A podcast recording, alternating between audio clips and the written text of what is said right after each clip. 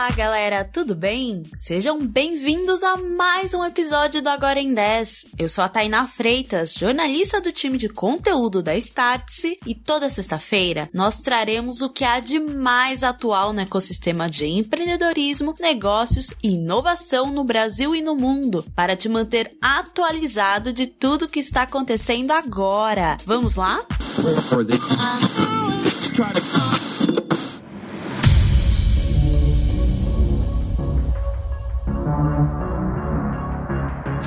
Já imaginou poder traduzir frases, tirar fotos e receber todas as notificações do seu smartphone nos seus óculos escuros?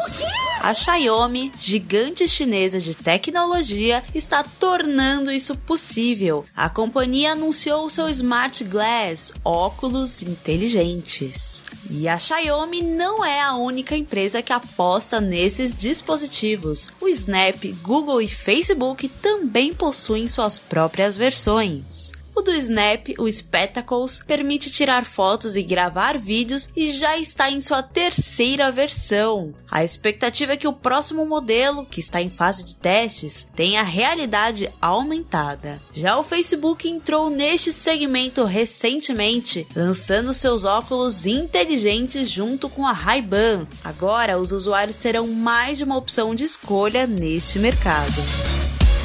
Já o Google possui o Google Glass 2, que está sendo utilizado principalmente em indústrias e no meio corporativo. E não é à toa que há grandes empresas de tecnologia interessadas no segmento. Apenas o setor de smart glasses será avaliado em 2 bilhões de dólares em 2030.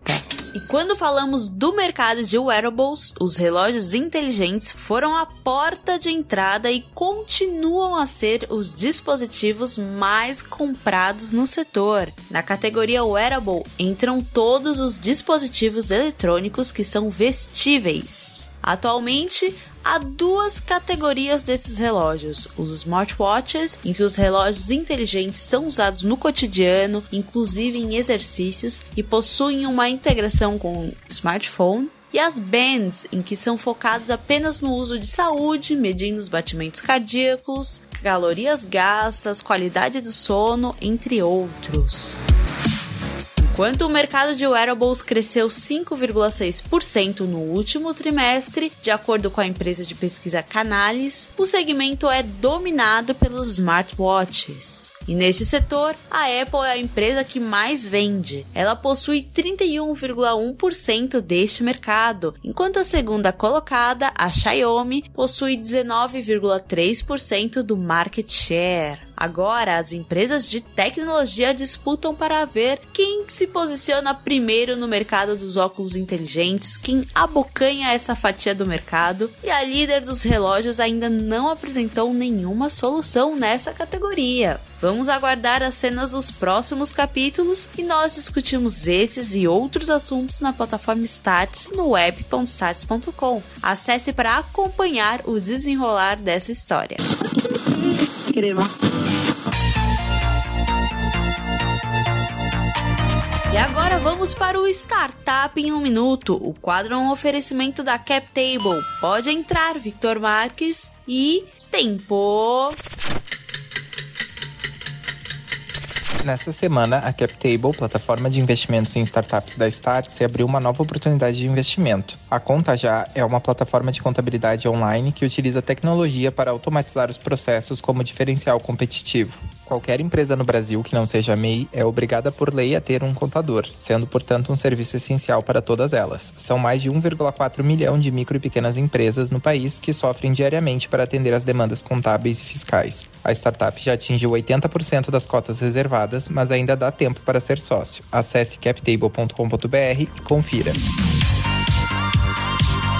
Obrigada, Victor. E agora vamos ao OK OK. Aqui você encontra os principais rumores e até mesmo as fofocas do ecossistema de inovação. OK OK. Possivelmente teremos mais um bilionário explorando o espaço. Depois de Elon Musk, Jeff Bezos e Richard Branson, agora é a vez de Steve Wozniak cofundador da Apple, inaugurar uma empresa espacial. Ainda não há muitas informações sobre a companhia, mas ela será chamada de Privateer Space. No vídeo de spoiler, a empresa traz a seguinte frase: Esta não é uma corrida, não é uma competição ou um jogo. Não somos uma pessoa, uma empresa ou uma nação. Somos um planeta. A frase é icônica, porque até agora esse segmento está sendo marcado pela pouca concorrência, apenas de bilionários, e por uma grande luta de egos para entender quem chega lá primeiro. Vamos acompanhar o que o cofundador da Apple está preparando.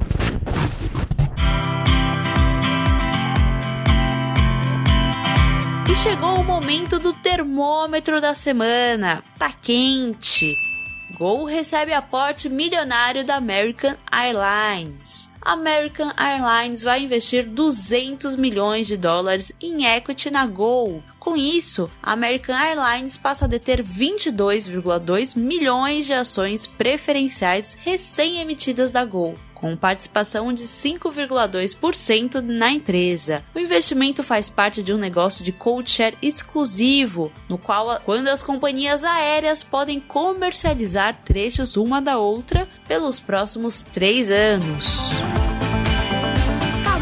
Amorno, Nubank Creditas. Dois unicórnios brasileiros do setor de finanças se uniram em uma parceria. O Nubank passará a oferecer produtos da Creditas aos seus clientes e deve se tornar sócio minoritário da fintech de crédito. Agora, o Nubank poderá oferecer empréstimos e seguros residenciais, automotivos e trabalhistas, além de ter participação em outra fintech de crescimento acelerado, pois a Creditas multiplicou sua receita 11 vezes desde 2019 frio! E o tá frio de hoje é para os carros a combustão. Mais uma cidade já colocou um deadline para eles. Nova York vai proibir a venda de veículos movidos a combustão a partir de 2035. A mudança ajudará a região a reduzir as emissões de gases de efeito estufa em 35%. Isso ajudará a atingir as metas climáticas, incluindo uma redução de 85% nas emissões de gases de efeito estufa até 2050. A decisão segue uma tendência mundial motivada em grande parte pelas leis mais restritivas de emissões que vão entrar em vigor em breve na Europa. Agora, a moda são os veículos mais sustentáveis.